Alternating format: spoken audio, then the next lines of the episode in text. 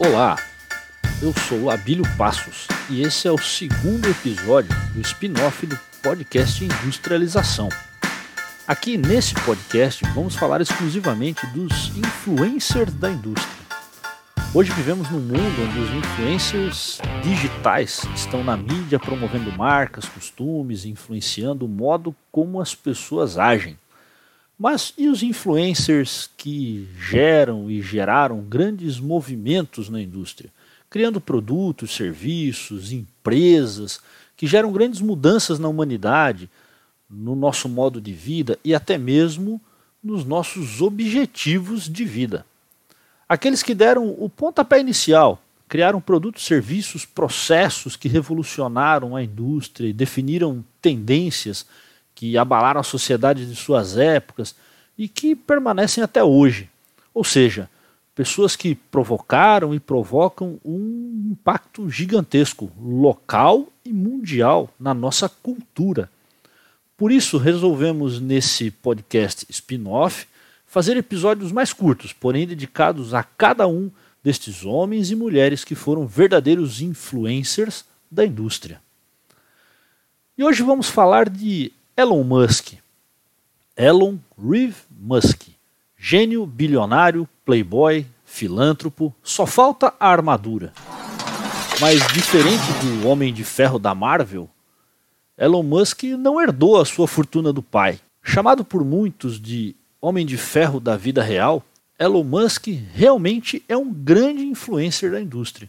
E seus investimentos de fato geraram grandes impactos na indústria mundial. Conhecido pelas suas empresas Tesla e SpaceX, ele também é vice-presidente da OpenAI, de inteligência artificial, fundador e CEO da Neuralink e cofundador e presidente da SolarCity. Nesse momento, ele possui uma fortuna estimada em mais de 200 bilhões de dólares, quase toda em ações de suas empresas. Tanto que declarou para um repórter algum tempo atrás que quase não tinha dinheiro, que o patrimônio dele era basicamente as suas empresas e não era muito líquido. Quer dizer, se alguém pedisse para ele hoje alguns milhões de dólares, ele não teria em dinheiro para entregar, mas teria que entregar em ações de suas empresas. Então vamos conhecer um pouco mais sobre esse cara que, além de influencer da indústria, é o influencer da rede social.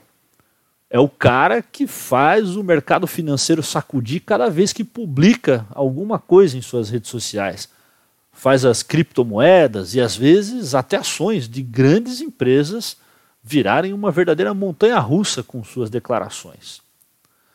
Ele nasceu em 28 de junho de 1971, tem hoje 50 anos e, ao contrário do que muitos pensam, é, não nasceu nos Estados Unidos, ele nasceu na África do Sul, em Pretória. Ele tem nacionalidade sul-africana desde que nasceu, é claro, mas também tem nacionalidade canadense desde 1989, pois sua mãe é canadense, e também tem nacionalidade norte-americana desde 2002. Elon Musk é filho de Mae Musk, que é modelo e nutricionista canadense, e Errol Musk, um engenheiro eletromecânico, piloto e marinheiro sul-africano. Também tem um irmão mais novo que ele, o Kimball, nascido um ano depois, em 1972, e uma irmã mais nova, a Tosca, que nasceu em 74. A sua avó era britânica, então ele também possui ascendência britânica e holandesa. E seu avô materno era norte-americano do estado de Minnesota. Bom, depois que seus pais se divorciaram em 1980, ele viveu principalmente com seu pai nos subúrbios ali de, de Pretória. E sabe-se também que ele tem um meio-irmão e uma meia-irmã por parte de pai, mas é, não se tem certeza de quem realmente são e os nomes. Durante a infância ele foi um ávido leitor. Interessante como os grandes gênios são realmente é, grandes leitores, geralmente. E aos 10 anos ele já desenvolveu interesse pela computação e aprendeu a programar sozinho autodidata.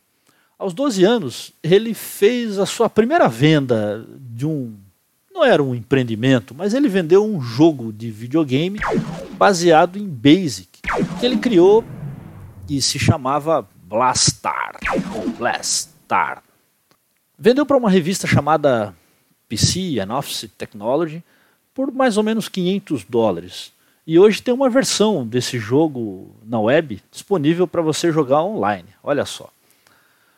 Bom, a sua leitura de infância incluiu a série né, da fundação de Isaac Asimov. Então ele já se interessava ali por robôs, inteligência artificial e tecnologia, da qual ele tirou a seguinte lição: você deve tentar tomar o conjunto de ações que provavelmente prolongarão a civilização e minimizarão a probabilidade de uma idade das trevas, ou reduzirão o tamanho dessa idade das trevas, se houver alguma.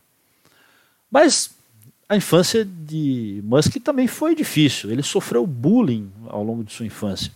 E não foi pouco. Ele chegou a ser hospitalizado quando um grupo de, de meninos da mesma escola jogou ele por um lance de escadas e depois espancaram ele até ele perder a consciência. Ele ficou vários dias hospitalizado uh, e demorou a se recuperar. Mas em junho de 89, de 1989, ele se mudou para o Canadá. Um pouco antes dele fazer 18 anos. Ele obteve cidadania canadense através da sua mãe, que é canadense, como a gente já falou. E aí, com 17 anos de idade, ele foi aceito na Queen's University, em Kingston, na província de Ontário, para graduação. Em 92, depois de passar dois anos nessa universidade, ele se transferiu para uma universidade, uma universidade na Pensilvânia, onde em maio de 97 ele obteve um bacharelado em física e um bacharelado em economia. Então ele é físico e economista. Mas nem só de estudos vivia o jovem Elon Musk.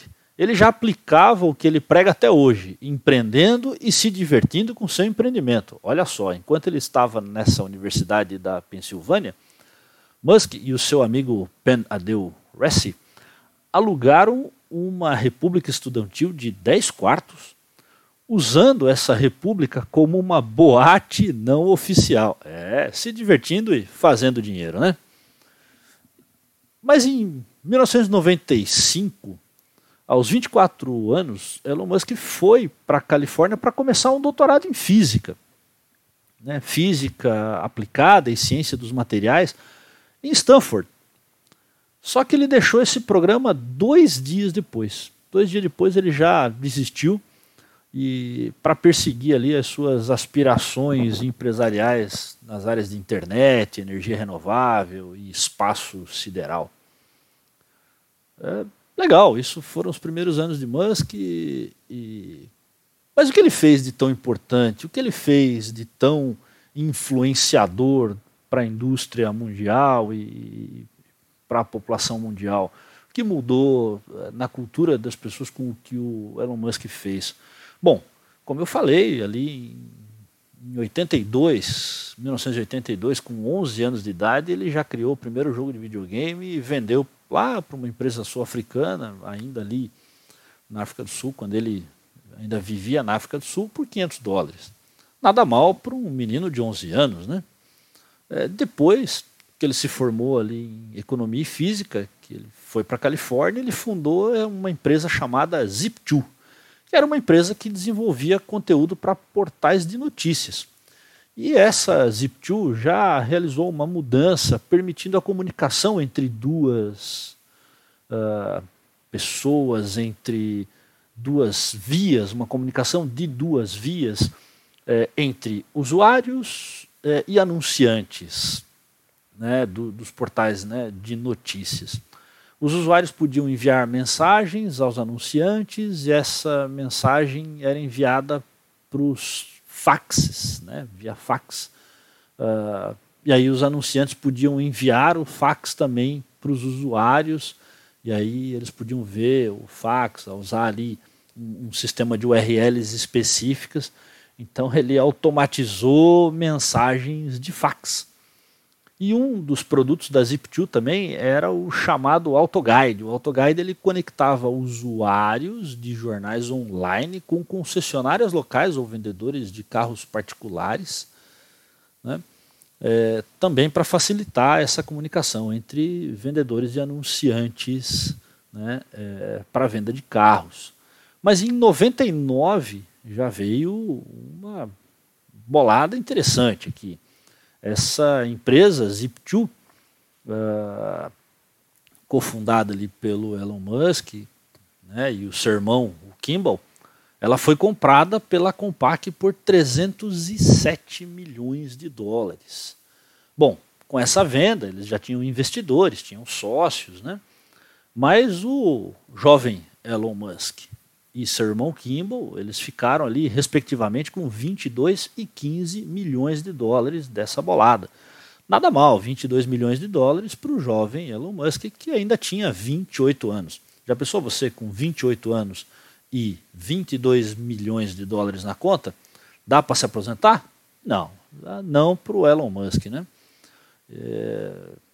E ok, então ele ficou milionário aos 28 anos, mas o próximo salto do Elon Musk veio com o PayPal. Então, depois, que, depois de criar coisas que impactaram a presença digital das empresas quando a internet ainda era mato, Elon Musk foi revolucionar os pagamentos internacionais.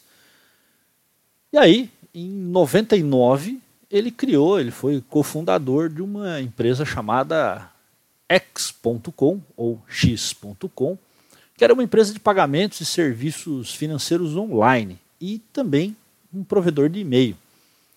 Para isso, ele usou 10 milhões de dólares, metade praticamente do valor é, que ele ganhou com a venda da Zip2.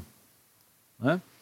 Um ano depois, é, essa empresa se fundiu com uma empresa chamada Confinity, que tinha um serviço de transferência de dinheiro chamado PayPal. A empresa foi fundida e focou no serviço do PayPal, além de ter sido renomeada ali para a marca PayPal em 2001. Então tudo virou PayPal em 2001. Bom, o PayPal cresceu precocemente, foi é, impulsionado ali principalmente por uma campanha de marketing viral, onde os novos clientes foram recrutados quando receberam dinheiro através do serviço. É, mas o Elon Musk foi expulso do papel de CEO em outubro de 2000. Em outubro de 2000 ele foi retirado ali do cargo de CEO, mas permaneceu no conselho da empresa. Ele foi é, retirado do cargo de CEO porque ele teve desentendimentos com as lideranças ali de outras empresas e principalmente pelo desejo de mover ali uma, uma estrutura, uma infraestrutura baseada em Linux e mudar para Microsoft Windows. Mas ele permaneceu no conselho. Bom, em outubro de 2002, dois anos depois, o eBay comprou o PayPal, agora por 1,5 bilhão de dólares. É, bilhão com B.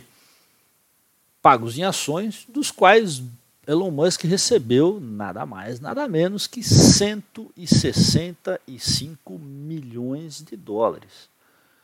Bom, ele era o maior acionista da empresa, ele era o maior acionista do PayPal com 11,7% das ações.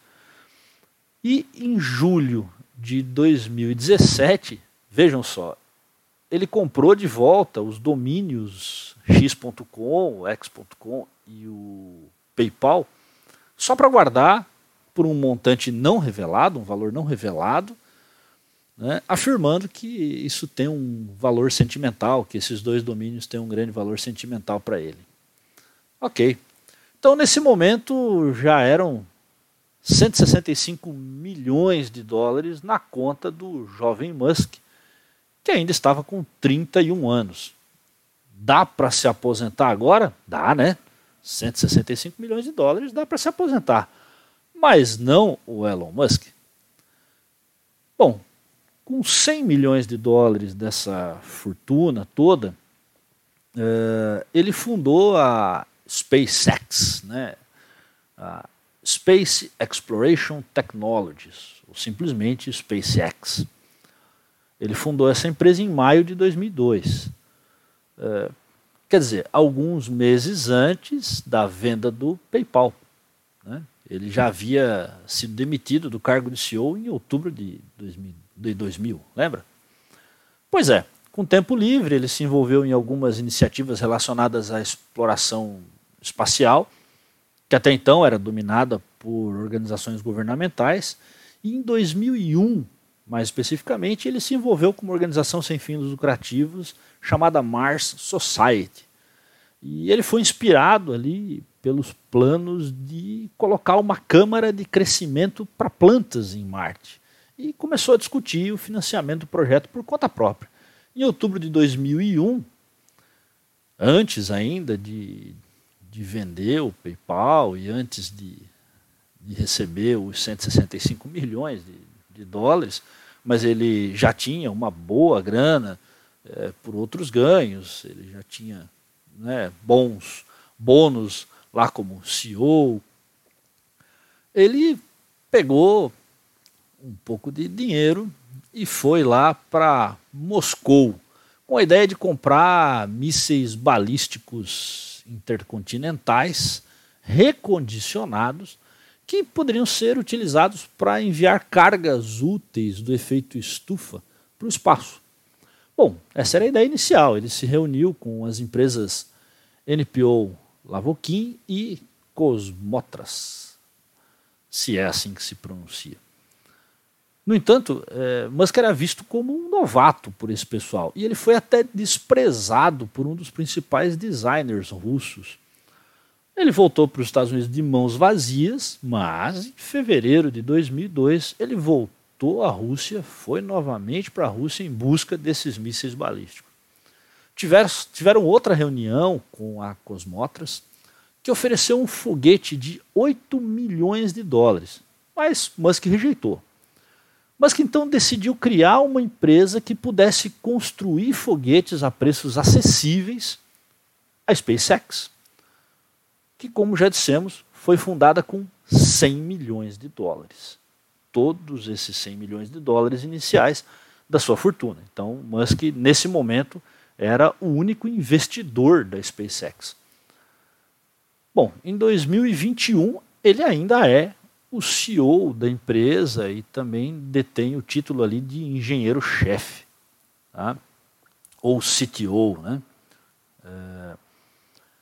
E a SpaceX está sediada lá em, em Hawthorne, na Califórnia, onde desenvolve e fabrica esses veículos de lançamento espacial com foco no avanço da tecnologia de foguetes.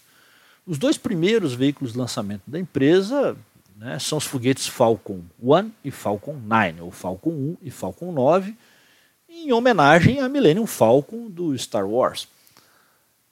E a sua primeira nave espacial é a Dragon, que é uma homenagem ao filme Puff, The Magic Dragon. Bom, em sete anos, a SpaceX projetou a família de veículos de lançamento Falcon e a nave espacial multiuso Dragon. Em setembro de 2008, o foguete Falcon 1 se tornou o primeiro veículo de financiamento privado a colocar um satélite em órbita. Até então, tudo era feito por estatal. Essa foi uma grande quebra de paradigma e grande quebra de padrão promovida pelo Elon Musk, arriscando 100 milhões de dólares daquilo que podia tornar ele um cara muito bem aposentado e com uma vida muito tranquila pela frente. Além disso, somente, é, né, pensando que somente empresas uh, governamentais conseguiam fazer isso a custos astronômicos, se é que vale o trocadilho. Né, porque com 100 milhões de dólares não se conseguia fazer isso antes. Os governos gastavam bilhões e bilhões e bilhões para manter os programas espaciais. E Elon Musk conseguiu fazer tudo isso uh, a um custo muito mais baixo. Em 25 de maio de 2012 foi outro grande marco, uh, onde a Dragon ancorou na Estação Espacial Internacional, fazendo história, então, mais uma vez, como a primeira empresa comercial privada a lançar e embarcar um veículo para a Estação Espacial Internacional, que até então tinha sempre sido abastecida por naves, por foguetes uh, de propriedade e operação estatal. Então, ao trabalhar em conjunto com a NASA, ele passou a acreditar que a humanidade deve ter outra opção para a eventualidade de uma catástrofe global. Né? Investindo na colonização de Marte, era uma ideia dele. Em setembro de 2015, ele eh, declarou a ideia de bombardear o planeta vermelho com armas nucleares, que essa seria uma forma mais rápida de torná-lo habitável e mais parecido com a Terra, derretendo as calotas polares e assim liberando é, dióxido de carbono acumulado na superfície, o que estimularia talvez um efeito estufa e tornaria o planeta ali um pouco mais quente. Mais tarde ele disse que não ia fazer isso, e aí, em setembro de 2016, ele anunciou um plano de é, levar humanos para estabelecer uma colônia em Marte. Então, isso continua sendo uma ideia fixa na cabeça do Elon Musk. Bom, as duas grandes revoluções ali com, as, com a SpaceX foram o desenvolvimento de foguetes reutilizáveis né, para o lançamento de satélites, o transporte de cargas até para a Estação Espacial Internacional. Né? Então, isso reduziu muito o custo de operação, a capacidade, a possibilidade de lançamento, é, além de que o retorno do primeiro estágio do foguete e aqueles dois foguetes é, retornando, fazendo a volta e pousando na vertical, é um espetáculo para os nossos olhos. Quem nunca viu, vai na internet e, e coloca né, o retorno dos foguetes da SpaceX, retorno da Falcon, é, é, são vídeos que dá vontade de ficar vendo 100 vezes consecutivas. Bom, e outra grande inovação, grande revolução, foi a constelação de satélites da Starlink, que nós vamos falar um pouquinho mais para frente, que foi possível pelos lançamentos de menor custo. Então, com um custo menor de lançamento, você pode lançar muitos satélites, muitos satélites mesmo. É, e atualmente essa já é a maior constelação de satélites do mundo. Né? A constelação da Starlink, nesse momento, já tem mais de 1.700 satélites lançados. Tá? Até setembro de 2021 já foram mais de 1.700 satélites lançados. Bom, e a Tesla? Ainda temos a Tesla. Bom, a Tesla, ao contrário do que muitos pensam, Elon Musk não foi o fundador da Tesla e nem o inventor do carro elétrico. O carro elétrico já tem há muito tempo. Mas ele teve uma contribuição gigantesca para que esse carro elétrico se tornasse uma realidade um pouco mais acessível como é hoje. Ah, mas carro elétrico ainda é coisa de rico.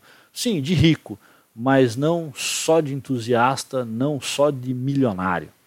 Né? É, já é um pouco mais acessível. A Tesla Inc., originalmente Tesla Motors, foi incorporada em julho de 2003 por Martin Eberhard e Mark Tarpening, que financiou a empresa até a rodada de financiamento A.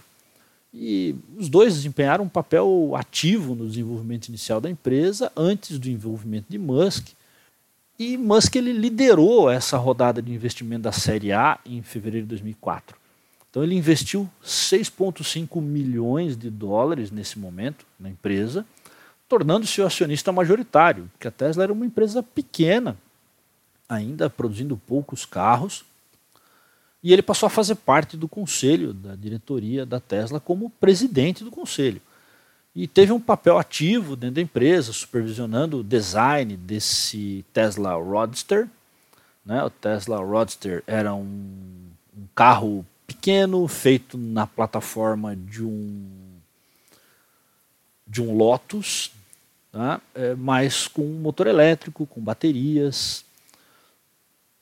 Bom, e então, Musk teve um, um papel muito ativo, né, supervisionando o designer desse carro, mas ele não estava tão envolvido nas operações do dia a dia. Mas depois de uma série de conflitos ali e a crise financeira de 2008, o Eberhard foi afastado da empresa. E aí o Musk assumiu como CEO e arquiteto de produto da Tesla em 2008. Um acordo judicial lá em 2009 com o Eberhard designou o Musk como cofundador, né? E ficou junto ali com o Tarpening e mais dois outros sócios. Aí a Tesla construiu pela primeira vez um carro esportivo elétrico, o Roadster, o Roadster em 2008 e vendeu mais ou menos 2.500 carros. Né? Foi o primeiro totalmente elétrico de produção em série que usava bateria de lítio. Tá? E aí a Tesla começou a entregar o sedã Model S, um quatro portas, um sedã de médio porte, em 2012. Depois ela fez um crossover ali, um carro mais próximo de um SUV. O crossover ele fica entre um SUV né, e um, um, uma minivan, uh, que era o Model X. Foi lançado em 2015 e fez um sedã uh, para o mercado de massa, um sedã mais compacto, um pouco mais barato, que foi o Model 3. Bom, o Model 3 foi lançado em 2017 e em março de 2020 já era o carro elétrico mais vendido do mundo, o Model 3 com mais de 500 mil unidades entregues. E aí ela lançou um quinto veículo, um crossover também, uh, mas com uma carroceria um pouquinho diferente, que é o Model Y ou Model Y, e uma curiosidade, se você for no site da Tesla e verificar os modelos, a gente tem lá o Model S, o Model 3, o Model X e o Model Y. E se lê o 3 como E, é, forma a palavra sexy. E segundo Elon Musk isso é proposital, porque ele fala que os carros da Tesla são sexy. Legal? Mas aí, é, logo depois veio o Cybertruck, uma caminhonete totalmente elétrica e ele já mostrou também um caminhão elétrico e não para por aí. Bom, ele também construiu é, várias fábricas de baterias, né, baterias de, de, lítio mais eficientes, investiu pesado em pesquisa e desenvolvimento das baterias de lítio, é, da fabricação dessas baterias, esses subconjuntos, tem inclusive duas Gigafactories, a Gigafactory Nevada e a Gigafactory da China. São fábricas gigantescas para a produção dessas baterias e dos subconjuntos dos Teslas. Né? E desde que a Tesla abriu capital, fez o seu IPO em 2010, ela aumentou de valor muitas vezes, muitas vezes, ajudando aí a tornar o Elon Musk é um dos homens mais ricos do mundo, pelos cálculos da Forbes. Bom, com investimentos pesados ali na Tesla, Elon Musk revolucionou então o conceito de carros elétricos, vendeu carros muito caros primeiro ali para os mais abastados e fez dinheiro para investir em carros um pouco mais baratos. E esse é seu objetivo, que os carros elétricos sejam cada vez mais baratos comentando que eh, um do, uma das suas metas é ter um carro elétrico uh, abaixo de boa qualidade, de boa autonomia, abaixo dos 25 mil dólares. Tá? E Musk ainda se preocupa com a reciclagem das baterias, pois para quem não sabe, as baterias de lítio elas não são é, recicláveis, elas podem ser usadas como matéria-prima para tintas e outros materiais, e ele tem todo um, um, um esforço de pesquisa realmente para absorver todas as baterias é, é, já estressadas, as baterias que não são mais utilizáveis, na fabricação de tintas para os telhados da Solar City e também para os próprios carros. Bom, com a Solar City, o Elon Musk forneceu um conceito inicial ali e o capital financeiro também, então ele também investiu do seu próprio dinheiro na Solar City, que foi então cofundada ali com ele em 2006 e dois primos, né? o Lyndon e o Peter Reeve. Bom, até 2013 a Solar City era o segundo maior fornecedor de sistemas de energia solar dos Estados Unidos Então ela já começou fazendo barulho. E depois ela foi adquirida em 2016 pela Tesla e hoje ela é, a SolarCity é uma subsidiária da Tesla. Bom, a motivação ali é, é para o financiamento da SolarCity, da Tesla, foi ajudar a combater o aquecimento global, então tendo energia reutilizável, energia renovável. Tá? E aí Musk anunciou que a SolarCity e a Tesla estão colaborando para usar as baterias, né, como eu falei, é, para suavizar o impacto dos telhados ali, do telhado solar na rede elétrica. Com isso ele criou um ciclo onde o dono do carro elétrico pode produzir a própria energia para carregar as baterias dos seus carros e ainda alimentar a própria casa. Tá? E aí o Elon Musk, ainda não contente e com a cabeça fervilhando de ideias, criou ainda o Hyperloop, que é uma ideia bastante revolucionária de transporte de alta velocidade em um tubo de baixa pressão, com cápsulas transportadas a mais ou menos 1.200 km por hora. E a sua ideia é fazer uma primeira construção ligando é, Los Angeles e São Francisco a um custo aproximado de 6 bilhões de dólares, é, que é um custo bem menor do que um trem de alta velocidade que custaria 75 bilhões de dólares. Esse meio de transporte, segundo ele, é menos vulnerável a terremotos e menos exposto aos acidentes. Tá? Menos exposto a acidentes tanto do que os trens quanto o avião. Ele fala que o Hyperloop é, não, vai, não vai descarrilhar e não vai cair. Né? É, bom, o projeto do Hyperloop foi apresentado como economicamente viável é, para ligações inferiores a 1.500 quilômetros. E uma viagem entre Los Angeles e São Francisco custaria ali mais ou menos 20 dólares, com um tempo de 35 minutos é bastante ousado. Né? Um negócio bastante ousado. E já existem engenheiros da, da SpaceX e até da Boeing trabalhando, envolvidos nesse projeto. Ele ainda colocou esforços e dinheiro em duas iniciativas, que, é, que são a OpenAI e a Neuralink, que se complementam. Né? A, a OpenAI é uma empresa de pesquisa em, em inteligência artificial sem fins lucrativos, que visa desenvolver inteligência artificial de forma segura e benéfica para a humanidade. E ele pensa que ao disponibilizar inteligência artificial para todos, né, ele quer contrariar grandes corporações que podem ganhar muito dinheiro ao possuir esses sistemas de superinteligência dedicados aos lucros como governos também poderiam utilizar a inteligência artificial para é, oprimir os cidadãos. Então, Musk declarou que ele quer com, é, neutralizar a concentração do poder em cima da inteligência artificial e que a inteligência artificial tem que ser usada né, de forma, como eu falei, segura e benéfica para a humanidade.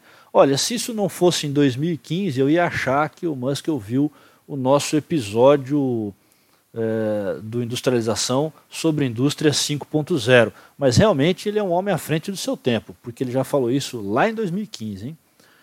E a Neuralink? A Neuralink ele cofundou também, ele também é um cofundador, sempre em colaboração com outras pessoas, é, e é uma empresa de neurotecnologia. É uma ideia de integrar o cérebro humano com a inteligência artificial.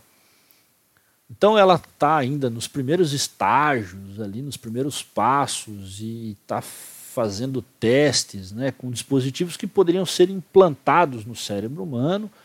Uh, e a ideia é ajudar os seres humanos a se fundir com o software e acompanhar avanços na inteligência artificial. Uh, então, esses aprimoramentos podem melhorar a memória, permitir uma interface mais direta com o dispositivo de computação. E aí ele, próprio Elon Musk fala que a Neuralink e a OpenAI estão relacionadas.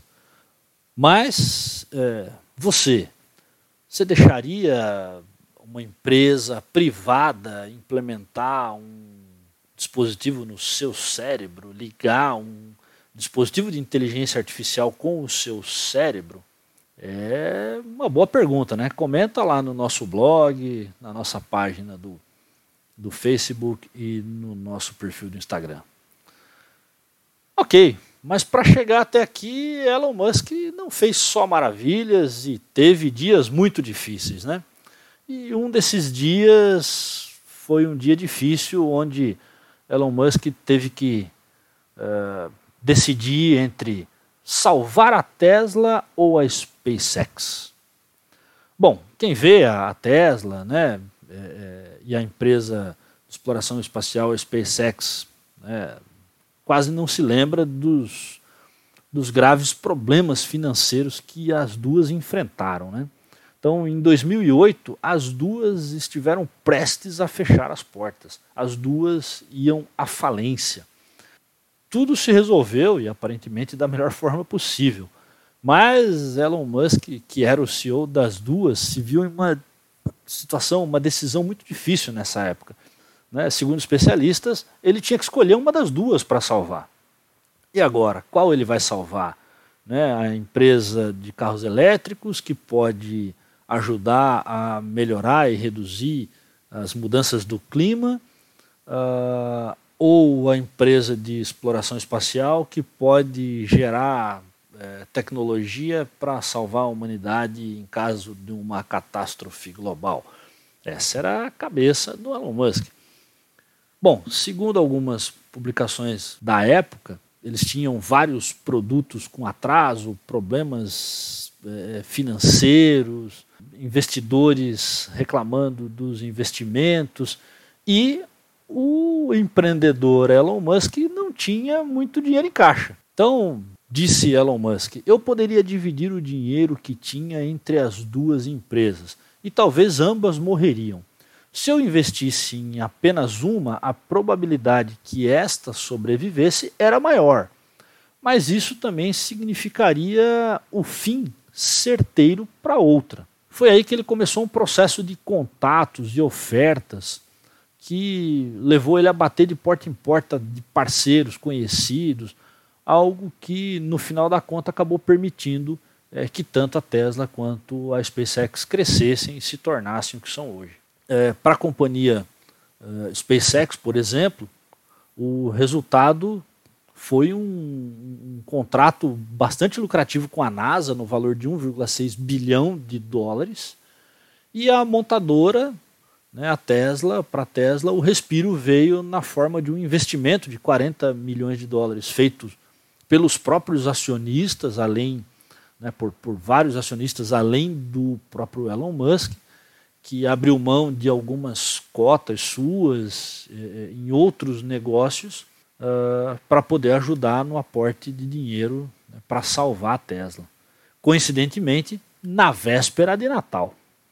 Bom, mais do que tudo isso, né, o Musk relatou que estava uma pilha de nervos nessa época, bem deprimido com o desenrolar da sua vida, porque além da iminente falência das duas empresas, ele ainda estava passando por um divórcio bastante agressivo, trocando farpas aí publicamente com a ex-mulher por meio da imprensa.